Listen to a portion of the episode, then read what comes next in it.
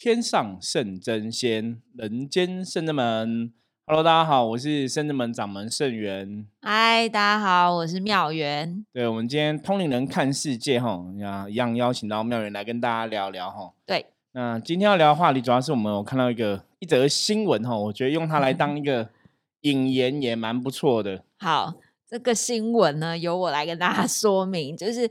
国外呢，美国有一位男子，他全身刺青了，总共有八百八十九只昆虫，超厉害，八十九只。那他就是除了眼睛，应该全部都是 都是刺青，整个脸、整个张身体都是。然后他这个记录也破了金氏世界纪录。对，但他刺青的主要原因有一点有趣，就是因为他超讨厌虫，但是他却刺了八百多只的虫在身上。所以他他这样刺的用意是什么？他自己有讲到吗？有有有，他有说，因为他想要战胜恐惧，战胜恐惧，所以每一个图腾对他来说都是别有意义的。就是我我记得以前我年轻的时候很喜欢看那个什么纽约刺青课，对，在那个一个国外的频道生活频道，然后他们就会讲说，比如说呃妈妈过世或家人过世，他想要把那个家人的脸刺在身上，好做一辈子的怀念。对，然后或者是我生了一个儿子女儿，然后我就把儿子女儿的名字刺在身上，然后那个位置都会是他们精挑细选的位置。对，就是比如说，嗯，可能我身上呃手一弯，我就会看到他，就代表我在想念他。好像比较多人是因为怀念别人、想念别人而某种特殊的记忆。之前好像有一些艺人也会这样刺青，就是把感情对象刺在某哦，可是那有点有点尴尬。就是如果换对象之后，就是要把它 弄掉，就 出现类似的新闻。不过刺青我觉得是一个蛮有趣的事情呢。嗯，其实以前像我们家是因为长辈关系，我们家是长辈规定以前。传统哦，勾扎喜的都觉得刺青是坏人，的嘛黑社会的刺青，对，那当然是现在刺青已经大家已经比较可以接受，说它时代不一样了，现在大家可以接受刺青这一件事情。不过我觉得这个新闻，我们其实今天来跟大家谈的这个主题就是恐惧，嗯，应该讲说面对恐惧啦，对，因为我觉得他用了一个非常特别的方法哦，去面对他的恐惧，就是害怕虫把它刺在身上。对，那我我在这个我们讨论之前，我觉得先跟大家来聊一下哈。基本上刺青这件事情，从能量的角度，我们常常讲说，我们是好的吗？对，从能量角度来讲，哦，它的确有它的道理跟意义。嗯，就是你买一个图案刺在身上，像我们以前有处理过的案子啊，是有的今天是，比方说他可能刺神明的图，哦，那他就要跟神明相应吧？对，通常这个会比较有点麻烦。然后一个是像刚刚妙云讲说，如果你刺神明图，是不是你跟这个神有缘，或是跟这个神明相应，可能会比较好一点？那另外一个部分是因为我们讲，其实就从能量角度来看的话，神明的图，你吃个神明，代表说它是有一个神圣的能量在，因为大家对神明会有一个不同的能量的连接，嗯，你会有个意念嘛，对，所以假设你今天好，我举个例，比方说你吃一个关圣帝君涂在身上好了，那。你就要知道关圣帝君的这个图腾，或是关圣帝君的这个名称，它代表能量是怎么一回事？一人有，他就要做到这件事。对，那可能就这样子嘛，哈，就是他要很有义气啊，他要很有仁义之心，他很有勇气，就是他的能量代表是这样的特质嘛。嗯。可是因为他是神，嗯，你是一个神在身上，那能量是比较大的，所以就会有个问题了。中国人在命理上面讲阴阳平衡。对。所以你吃了一个能量很大的涂在自己身上，可是你能量没有到那个程度。好，没有讲到重点了。如果你自己的本身的能量，你你是一个不 OK 的人，你没办法撑起这个图案的能量的话，嗯，的确我们遇过会有能量失衡的状况。包括像之前 YouTube 有个影片最有名，它是吃三太子的像，然后就一天到晚一直卡音。哎，可你会觉得很奇怪，我明明吃一个神，怎么会还会卡音？那如果外面比如说有些餐厅，它的他的餐厅名字叫樊梨花、樊将军或三太子鸡排。可是他如果这样有有一样，如果如果你负责人，如果这个名字对大家来讲是代表神明的部分，或者说他用的图腾让你都连接跟三太子有关系嘛？嗯，那除非这个负责人跟三太子特别有缘，比方说三太子愿意挺他，不然你其实去做可能就会不适合，可能就会经营不上会倒店，因为我们。记得以前就有一间我们对啊，对叫樊城什么的一个火锅店，然后好像就倒掉了这样子。对，对，那就是我觉得用神明的图腾或者用神明的名称都要特别小心，尤其是这种大家大多数耳熟能详的。对，所以哦刺青其实如果大家刺青啊，我们讲嘛，图腾都有它一个能量，你刺神会有代表神，也许真的有代表神的能量，因为一般刺神的刺青在身上，有嗯的是你不能点眼睛，是不能开光的。所以不开光是不是就比较不会觉得对，有入逻辑上神的状态？对逻辑上来讲，它那个能量哦就比较不会被彰显啊，就可能会比哦较平安。那你如果真的有画神明眼睛上去，它就变一种神明的图腾，那道理又不一样。那你可能就是要很注意神明的一些禁忌或忌讳。哦对，这个以后有机会我们可以陆陆续续，如果大家对刺青的话题有兴趣，我们可以再来讨论这样的能量。不过回到刚刚讲的这个 重恐点哦惧，对这个这个人，因为他怕昆虫，对所以他把昆虫吃在身上。对其实是蛮特别，因为它真的会有昆虫的能量。如果以这个逻辑来讲的话，对，而且它有一张图片是它在右耳的地方，好，在这个地方的右边耳朵，它吃了一只蜘蛛。然后其实我觉得看就会觉得，哎，恶心你会觉得那个蜘蛛要跑到你耳耳朵洞里面了。对，然后他说，因为他其实很怕蜘蛛，他提到这里就是要自己面对恐惧。了解。那你看久了，你就不会害怕。所以这个其实我我我蛮佩服这个人的啦哈。所以我今天为什么拿他的新闻来跟大家讨论面对恐惧哦？我觉得的确有时候面对恐惧，当然我们以前讲说，你你如果像长辈或像老一辈老师在训练小朋友面对恐惧，可能会循序渐进嘛。嗯，哦，一般以前的教育的方法可能都是我们慢慢来哈，一次一次面对你的恐惧，不会直接给你这样啪当头棒喝那么明显，对直接弄一个蜘蛛在你面前让你去面对哈，那个 是比较特别的方法。对啊。然后我就在想说，那师傅你怎么面对恐惧啊？对，因为像你说他像他这样想，我们我们伏魔是有句话嘛，叫怕了就输了哈怕了就输了，真的很好用哦。因为恐惧是这样子，就是我们讲人很多时候啊，其实未必是这个东西带给你恐惧，而是你的想象。嗯，比方说我们看那种恐怖片、哦，超嗯恐惧。鬼片，对不对？鬼片你会很害怕，其实不是是那个塑造出来的情节跟氛围。因为像如果大家有去认识很多同龄的朋友，或者看到鬼的朋友，你跟他们聊，他们你会发现说，他们其实每天都在看鬼，可是都不会怕。他们都跟你讲说，鬼没有像真的恐怖片里面那么恐怖嘛，对，因为恐怖片还会加情绪，加什么东西在烘托那气氛嘛。音乐对，所以其实真正的恐惧是什么？是你脑袋中的想象。哦，脑袋中想象那个恐怖的情节，你自己吓自己。所以一般有些时候，我们以前在讲面对恐惧，你要去面对你害怕的事情，是最好的方法是转念，嗯你就不要去想那个事情，嗯，或是把那个事情用另外一个东西对记忆洗掉。举例来说，比方说你你看到这个鬼会觉得很恐怖，对不对？对，看你们把它转念，把它看成菩萨，你就不会怕它了。就是想象。那当然，有人就说哦，他可能很恐怖，你把它想成很漂亮的女生，也许就会减轻那种恐惧的心。嗯，那当然，比较重点的原因啦，还嗯是要去像我们生命一直以来处理方法，就是去找出恐惧的原因是什么。也许它是不是反映出以前你可能被这个东西吓过？对，如果如果说昆虫部分有可能就被吓过，那被吓过，你可能就要去找出当下的东西。就是我刚刚讲嘛，传统的方法应该是我们去找出你为什么害怕，嗯然后慢慢让你一次一次接触它。比方说，你可能怕毛茸茸的昆虫，可能先让你摸一个什么毛茸茸的东西，就让你一一次一次培养不要恐惧，然后超越。可是像他这个是直接直视，直嗯视恐惧哦。我觉得现在人来讲，可能也是一个很好的方法啦。嗯我觉得很好 啊，因为现在都是那种时间都很快嘛，没有时嗯间单力慢慢的来这样子。对，速战速决，所以就是直视这个恐惧的状况。那只是这个恐惧状况，我觉得当事人还是要去判断每个人状况。嗯，有些人可以，有些人不可以。你这样一下子吓到昏倒。对，搞不好反效果。嗯，我觉得有一个我自己的练习，因为我有时候比较晚回家，工作比较晚回去，然后因为我住的地方是比较暗黑的小巷子，巷子没有到很小，然后你看过去，因为是铁白天是铁工厂嘛，那晚上他们就没有在营营运就暗就暗暗的。然后我每次在停车的时候，我就觉得那里好暗哦。你会唱歌吗？我不会，因为我怕 唱歌，他们就会过来。然后我就想说，那里有一个东西好长得好奇怪哦，那嗯个是无形的东西在那吗？想太多了。然后我就会觉得，哎、其实我并不怕鬼，因为我列如果我已经在想了，而且我很认真的张开眼，要看清楚它是什么。所以其实代表我好像没这么怕。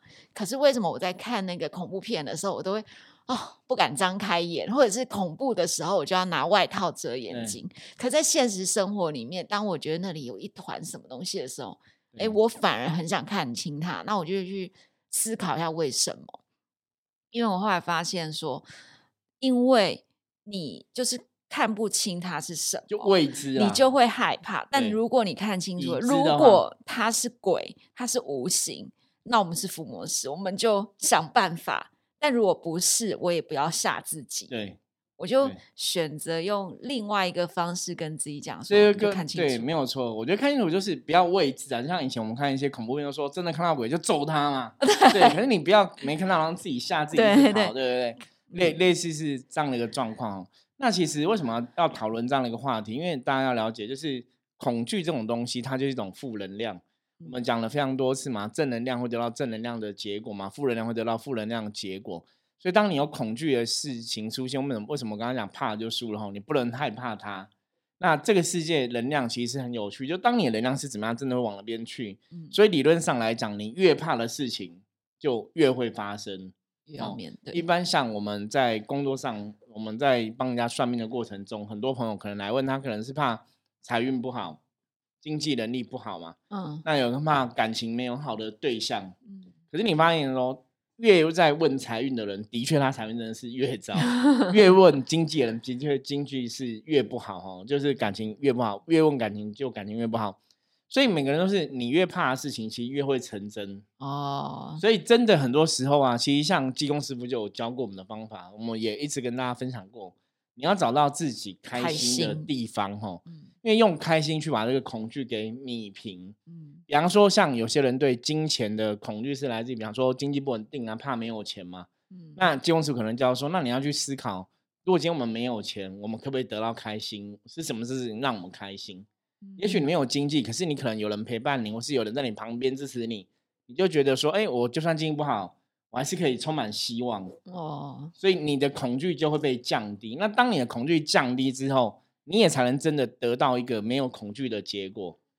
恐惧跟不安是不是？它是基本上应该是一样的。我觉得恐惧会造成不安呐、不安会造成恐惧，就是内心会有一种害怕、不稳定的感觉。哦，所以那个像为什么刚才讲开心？因为当你开心的时候，其实你心里会平衡，嗯你那个不安的感觉会不见。那要让不安感觉不见，其实就我们自己以前学过的部分啊，嗯，其实我们讲说像《心经》嘛，《心嗯经》有句话叫那个“无挂碍故，无有恐怖恐怖”，嗯对，就一样讲恐惧的东西嘛。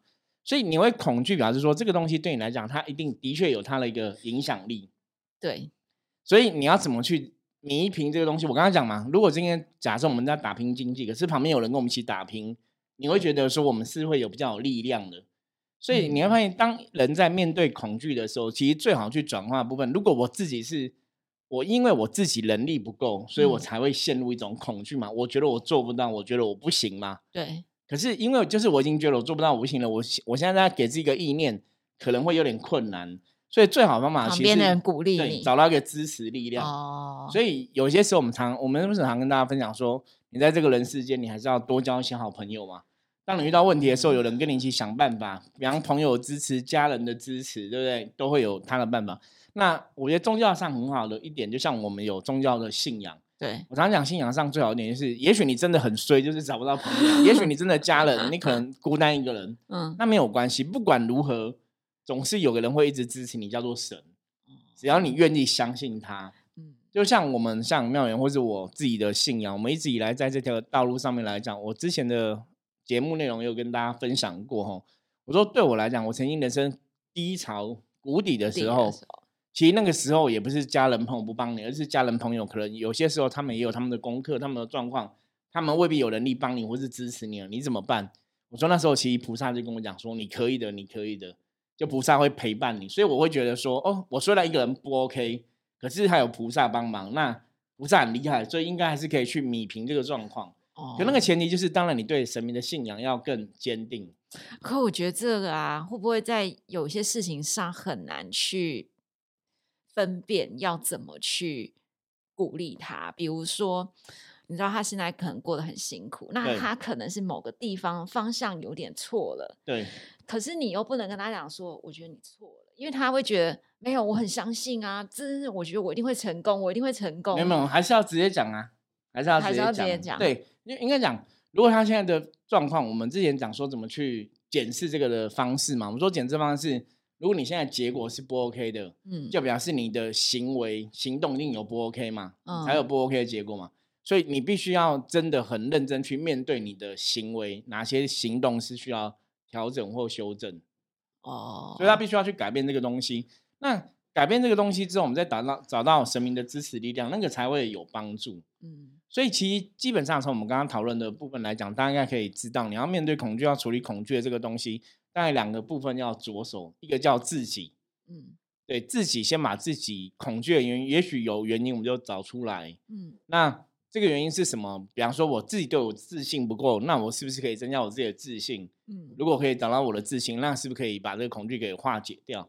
对，这个我要跟大家分享。先就第一点，Point One，我觉得，因为我也在找寻自己，然后我觉得其实找寻自己是我觉得中国人比较不会教的一个一个课程，因为嗯我觉得我们以前在念书啊，念什么国文、英文什么，他其实没有在跟你讲说生命找自的东西就是内观自己的状况，或是内观自己身心灵的状况。对，然后我就会觉得，嗯，那我到底要怎么找自己？对对我，我认真，我想照师傅的方法来做，我要找自己。好，我很认真的想这个问题，可是我连找自己要从哪个方向我都不知道。后来我就用了一个 方法，我想也可以跟大家分享。第一个就是你可以用象棋卦，对你可以先开。好，比如说你你对什么事情，你先列出有几件事情对，是你在意的，在意的，嗯，也是，然后或者是你也可以测，我自己想说，好，那我现在不平衡，身心灵不平衡的地方是在哪一块？对找出那一块，那比如说那一块可能是恐惧好了，那我就会去写下来，什么状况底下会让我产生恐惧？对，这是我的题目。对，或是不安这样子。对，然后我就会写好，比如说，嗯，我对我觉得其实我很怕黑，其实我很讨厌，呃，大家很很活泼的时候我很安静，我觉得那会有有点，我我我我是不是很恐？我会觉得，哎，是不是我有点怪？对就会产生恐惧感。但是如果你是因为这几点，我刚刚只是举例哦，如果你是这几点，你会慢慢一直往下深挖，对，你就会找到找出为什么大家这样子，你这样子你会恐惧的原因。对，我觉得这是第一点的，跟大家分享。那是不是第对，因为其实像没有第一点还可以注意到，因为其实像刚刚我觉得妙言讲啊，就是你要去找出自己恐惧的原因，其实最好方法真的是写下来啦。嗯因为我们常很多时候大家会思考嘛，可是你没有写下来的时候，你其实你想完就会忘记了。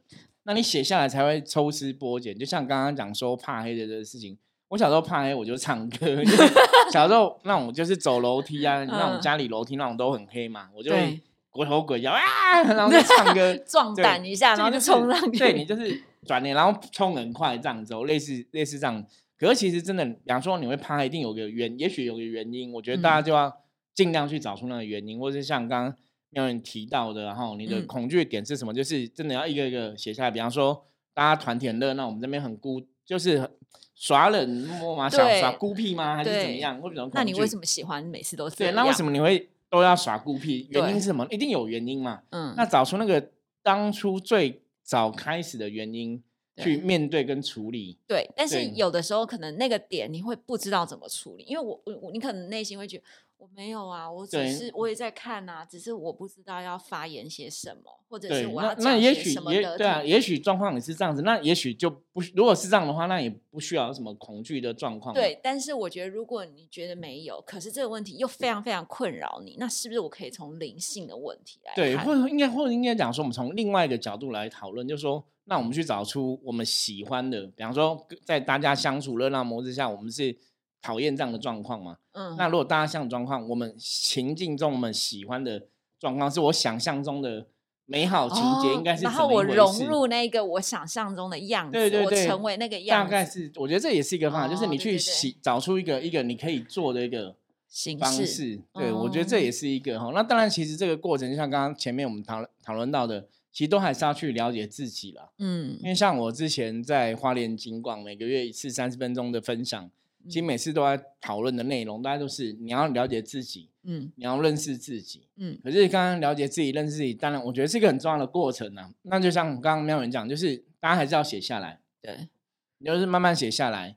比方说你喜欢什么，你不喜欢什么，然后你想象中你希望自己可以达到什么样的一个状况。对，对我们人都有做，我觉得每个人其实都是个这辈子的人生嗯，都是从一开始很多东西不会嘛。对，像我，我也不是生下来就会象棋占卜啊，就会嗯就会当神明代对言不会不会啊，小时候一定不会，那你一定是遇到事情或是一次一次嗯，慢慢学习、慢慢经历、慢慢成长嘛。对那在这个过程中，也许我们会更找到说我想要成为什么样的一个人。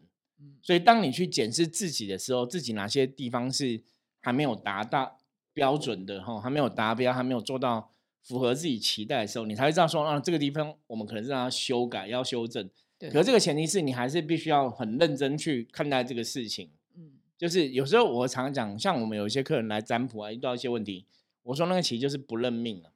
哦，比方说他现在人生可能真的就是运势就很衰嘛，就很嗯不好嘛。嗯那没关系啊，我们就接受说好，我现在就是很衰，没有关系。可是我嗯相信我现在打拼，我将来不会很衰嘛。对，可是他一直不能接受现在很衰，所以他都一直用很负面的东西，就觉得没有，那现在是别人害我，或者现在是别人造成问题。嗯可是他没有想到说，哎、其实可能是我自己努力方向错误，我自己要调整，嗯就把问题都放在别人身上，所以他当然不会觉得自己要调整嘛，嗯因为他都觉得都是别人问题嘛。所以你自己一直没有调整，所以你一直不会变好。嗯，就是你画，我常常讲说，这叫画错重点。哦，所以认识自己、了解自己，然后承认自己也许没有自己想象中的那么优秀，嗯那没有关系啊。我们昨日种种，譬如昨日死嘛，那我们可以将来变成更优秀的存在嘛。对，因为我讲的这个重点，其实就是我自己的一个成长过程。嗯就以前我可能我们甚至可能第一年我也觉得哇，第一年就要很厉害啊什么的，可是事实上并没有嘛。我们也是每一年每一年在学习在进步嘛。对，那你就要相信说，对，也许我们没有以前没有那么厉害，可是我们只要愿意努力学习，我们可以变越来越厉害。嗯它是一个方向，它当然还是一个正向的思维，就是我相信我可以越来越好，嗯而不是说我相信别人一直在害我，或者我觉得别人都是有问题的。哦，我觉得这个是一个不同的点。那刚好就我们刚刚提到第一个部分嘛，对，就是第一个部分是自己的问题要处理掉嘛，哈。那第二个部分就是，好，如果我自己在发掘自己的过程，像我们刚刚讲，如果是没有自信，可是我不管怎么想，我还是没有自信，嗯怎么办？我刚刚说这就是需要个外力的支持了。也许你要真的找到很好的朋友，我们讲良师益友对，来支持你、来鼓励你、来陪伴你，甚至来带领你，是，那当然是最好的一个方向嘛。对，那如果没有的话怎么办？就是真的，我觉得我们的经验就是靠神明啊。哦，你有个好的宗教信仰，在这个信仰的坚持下面，在这个信仰相信下面，也许神明可以去弥补你对自己没有信心的这一块，嗯，所以也可以去改变一些状况。我觉得这一点呢、我也可以跟大家分享一下，是怎么样增加自己的自信心。因为我觉得自信心这件事情，它无很重要，论你在几岁，它对都任何人是要来讲都很重要。对，然后它都是一直要不断的去练习的。你没有练习到一百分的时候，因为自信有时候又要稍微注意是自信还是有点骄傲。对，我自傲觉得，它又有点很一线之隔。但我觉得自信这件事情是，我们可以先从刚师傅说的，比如说你先从宗教信仰里面，那我觉得宗教信仰里面神否会让你去开去有一。我觉得那是一种很奇怪的茅塞顿开，就是你可以透过很细微的事情去增加自信。举例来说，我现在正在实验一件事情，也不能说实验，就好，我是我会做的事情有什么？对，好，举例来说，我会扫地吧，对扫扫不扫得干净？我觉得我自己扫得很干净。对，那我可以把圣人们扫干净，培养我的自信。那很多人不要小看这件事情哦，扫地谁不会？但是有少的人了干净的确 对，但是扫地你可以扫出一个心得，叫做是，呃，如果你是营业场所，我们会建议你应该是要把呃，比如说门是在大门，我会觉得哦，你应该要从大门往内扫，就把财扫进来，倒在自己家。哦，我觉得哎，这是一个很好的学习，很好的念力啊，这也是一种念力啊。然后其实你在扫的过程，那个意念就会有差。对，然后你就会觉得，哎、我好像忽然会这件事情，我莫名其妙怎么会这件事情？你会增加一个一点点自信，因为觉得、嗯、好好像别人应该不知道。对，然后你是茅塞顿开，对你就会莫名，然后就说好，那我觉得因为圣真门它是一二楼，那你会觉得那我应该先从二楼扫到一楼，而不是一楼扫上二楼。原因是什么？因为要从高处把脏东西往底下扫，对你就会觉得哇塞，你怎么自己有的没有的这么多的想 法，然后你就会莫名其妙，你就自己会觉得其实还蛮有趣的，然后你对自己跟自己独相处的这个过程当中，你就有所学习，你就可以提升很多的自信心。这个自信心也许是你可以跟别人分享。对但你可能这个分享，你也没有想要特别去炫耀你自己，你只是像我今天刚好不知道为什么就忽然讲到这个话题，我们就就分享。当然，每个人扫地有很多的方法，没有绝对，但是也有人因为整理衣柜出书，对领悟到一些东西，么东西，对对对对，让自己拓展了他的第二事业。对，所以其实我觉得妙你讲到一个很重要的重点，就是其实人生处处都有可能性哦。不要讲说处处都见，处处都有可能。其实只要你当下在做这个事情是用心的，嗯因，为像以前古时候大家应该都知道，扫地都可以都以前都说那种扫地都是高僧，有没有？在佛门扫地都是最厉害的哈。对，所以现在人家讲说什么校长不是扫地兼撞钟，你看校长要扫地兼撞钟哦。那其实我觉得那个东西，除了像刚刚妙云讲，我觉得是从不同的层面去看，就是你认真看待你当下做的每一件事情，也许你真的都会有不同的收获，即使是嗯扫地都会有嗯不同的收获。那其实这种这种这种有时候就是一种心性的锻炼。嗯因为包括扫地这个行为，它当然除了说你扫地你有一些不同的思考点，我觉得那是非常棒之外，我觉得扫地这个东西就是，其实以能量的角度来讲嘛，我们常常在讲能量，所以你在做扫地这个行为，因为这个地是大家都会踏过吼，那嗯或是这是一个公共的空间，所以这个无形中就是一种因果关系，它其实也是在累积一个好的一个能量，好的善念，好的福报，就像以前我们讲嘛，以前古时候人他造桥铺路啊。你虽然造桥铺路，可是你这个造桥铺路可能帮助了很多骑士不会摔倒什么的，嗯所以无形中会有些功果。那也许你在做的当下你没有想那么多，对，可是的确它产生了能量的连接。所以嗯这个当下的行为啊，我觉得是大家真的要去思考。我们常会常常讲说，修行有时候很难，就是你每个行为其实它都是一种能量的付出。嗯，那这个能量它可能影响到下一个能量的一个状态。对，所以有些时候你不要小看你当下的一个行为哦。所以为什么古时候人会讲“勿以善小而不为，勿以恶小而而为为之之”？嗯它的确是有它的道理。那对当你的心念，你可以站在这样的角度去看，我对我当下做个事情，我都抱持一个不同的看法的时候，其实你做每件事情当下就会得到所谓的开心，对，你会觉得很有趣，然后你得到很多收获。那当你一直处在这种开心跟付出的能量的时候，自然你的人生的很多状况就会改变。而且这也是回到我们刚刚今天的主题，就是恐因为你的注意力是在嗯开心跟满足嘛，对两知足常乐嘛，所以你的恐惧自然就会不见。对，真的，其实我觉得，本来你可能很烦一件事情，说啊，我明天要写一个，我们要交一个案子，跟客户提一个什么东西。可是我在扫地的过程当中，假设我今天发现，哎，地板有个印记，我那时候就觉得。这这个印记不会凭空出现，他已经在教我什么。当然，我有的人可能会觉得你笑、欸，他就只是踩到而已，这有什么？没有，可是我觉得这个占卜的脑袋就这样，就是触对及都是有它的道理。对，所以这个触及我就想要，它既然是印记，就是代表我一定有什么样的印记在我心里。对然后我就去拿那个湿纸巾，你把它擦掉，就觉得哇，在擦的过程当中，你会觉得，对我又掉了一层，可能是我不好的回忆。那个不好的回忆可能是，哎，我很怕障碍我们的状况。对我很嗯害怕的什么事情，那我一擦了就没了。